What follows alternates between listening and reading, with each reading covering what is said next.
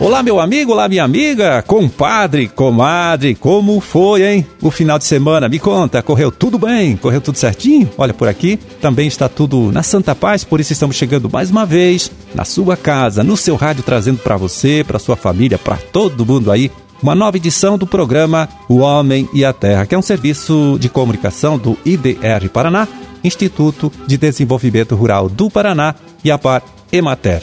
Na produção e apresentação estou eu, Amarildo Alba, trabalhando sempre, né? Você sabe, com a ajuda do Gustavo Estela na sonoplastia.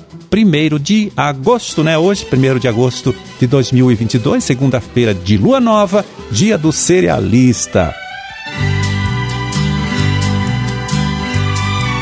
Pois aí, mais uma vez, a gente lembra, olha, você, meu amigo, você, minha amiga, que entre os dias 18 e 20 de agosto, né? 18, 19 e 20 de agosto acontece em Santa Helena a primeira Rural Tech, grande evento técnico que vai apresentar aos participantes diversas tecnologias modernas, tecnologias, né, indicadas para a produção vegetal e animal. Será sempre o dia todo, né, das 8 da manhã até o finalzinho da tarde, lá no campus da UTFPR de Santa Helena. Você pode saber mais sobre a programação, né, do evento acessando o site www ruraltechsantahelena.com.br.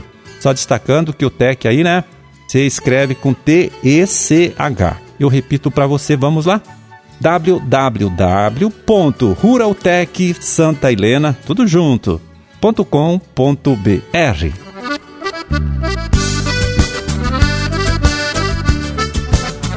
Bom, e hoje a gente volta a ter aqui a participação da pesquisadora Michele Regina Lopes da Silva, do IDR Paraná de Londrina. Ela que vai falar sobre as estratégias, então, de controle da cigarrinha do milho e também, claro, em consequência aí, das doenças que esta praga transmite, né? Doenças que são conhecidas aí como enfesamentos. Vamos ouvir? Conta pra gente, explica a Michele.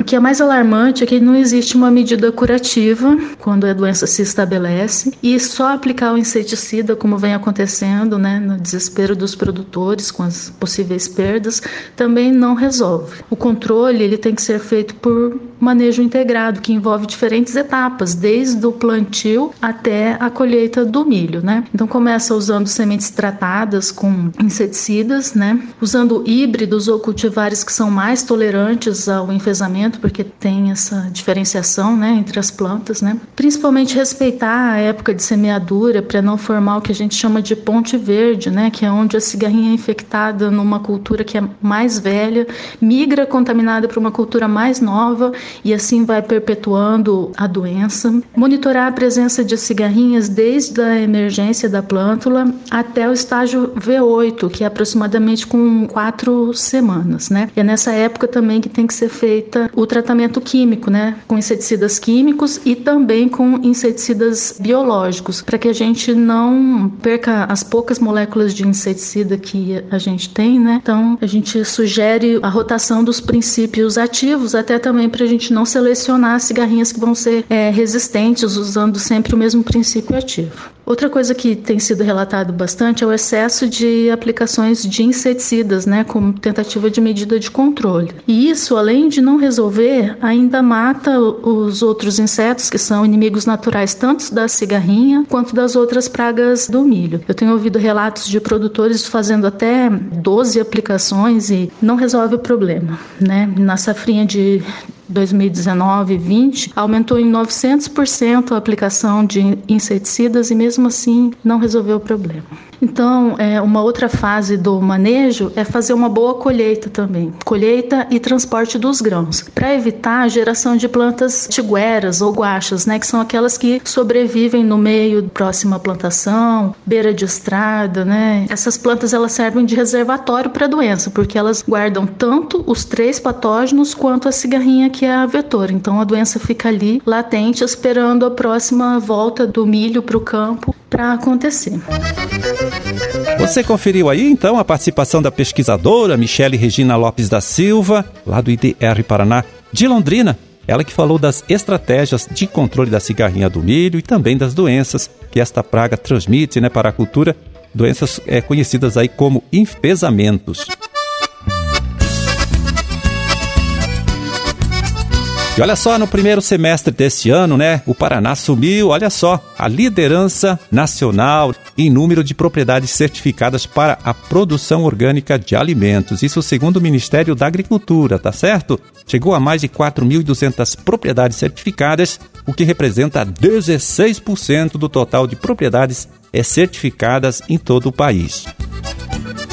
O agrônomo extensionista Júlio Carlos Bittencourt é, Veiga Silva, profissional referência né, em agroecologia aqui no nosso Instituto IDR Paraná, é quem chega aqui agora para explicar para a gente quais são os fatores, né, quais foram os fatores que contribuíram para esta evolução positiva. O Paraná já vinha num crescente, né? Ele tinha ficado em primeiro, se alternava, né, com o Rio Grande do Sul, primeiro e segundo. Daí com a pandemia, né, teve muito agricultor que estava querendo entrar na produção orgânica, estavam iniciando ou tinham interesse em entrar e daí isso retrocedeu, inclusive o número, porque muito dos agricultores orgânicos do nosso estado é por certificação participativa e daí não tinha como fazer as reuniões, né? Eles não podiam participar dos grupos. E isso atrapalhou bastante. Aí, quando passou agora esse momento crítico aí e retomaram né, as reuniões grupais, que é da Rede Ecovida, né, de certificação participativa, e os três estados do Sul têm, né, do Sul do Brasil, retomou com força isso, né, muita gente interessada entrando, e daí o Paraná, como também nós temos historicamente, né, políticas assim de apoio, já de vários anos, né, o engajamento é forte, assim, de algumas outras organizações, além das instituições do Estado, tem algumas ONGs, algumas associações de produtores orgânicos fortes no Estado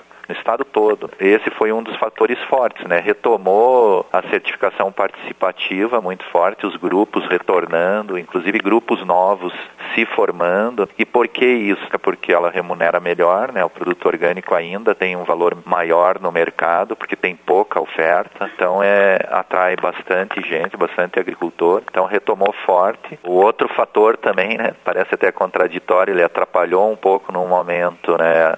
a pandemia do Covid atrapalhou, mas por outro lado criou uma consciência maior né, na população, né, na sociedade em cuidar melhor da sua saúde. E alimentação orgânica ela está comprovada pela ciência médica que só vai trazer benefícios para a saúde, inclusive para o sistema imunológico. Então isso fez com que a população procurasse mais ainda o orgânico. Né? Teve muita demanda por orgânico por parte dos consumidores e não tinha o suficiente. Né? Então muito agricultor e outras pessoas se interessarem em entrar no negócio para poder fornecer, né, para esse número de consumidores aí interessados.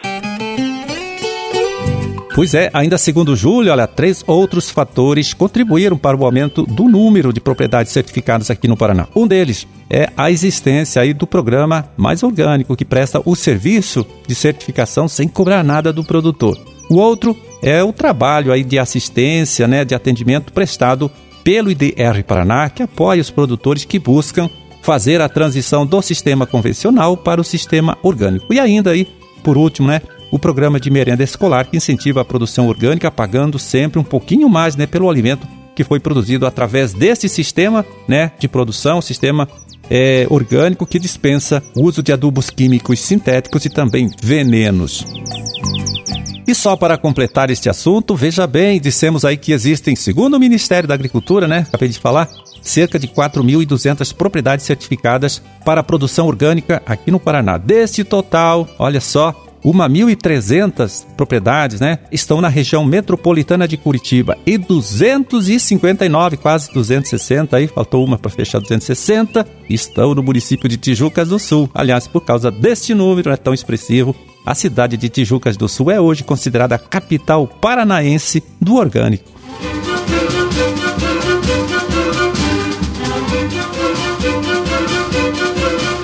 Bom, era esse o recado hein, que a gente tinha para hoje. Vamos ficando por aqui desejando a todos vocês aí uma ótima segunda-feira, uma excelente semana de trabalho também e até amanhã quando a gente estará aqui de volta nesta mesma emissora, neste mesmo horário, para trazer até você, até a sua família também, uma nova edição do programa O Homem e a Terra. Um grande e forte abraço a todos, fiquem com Deus e até lá.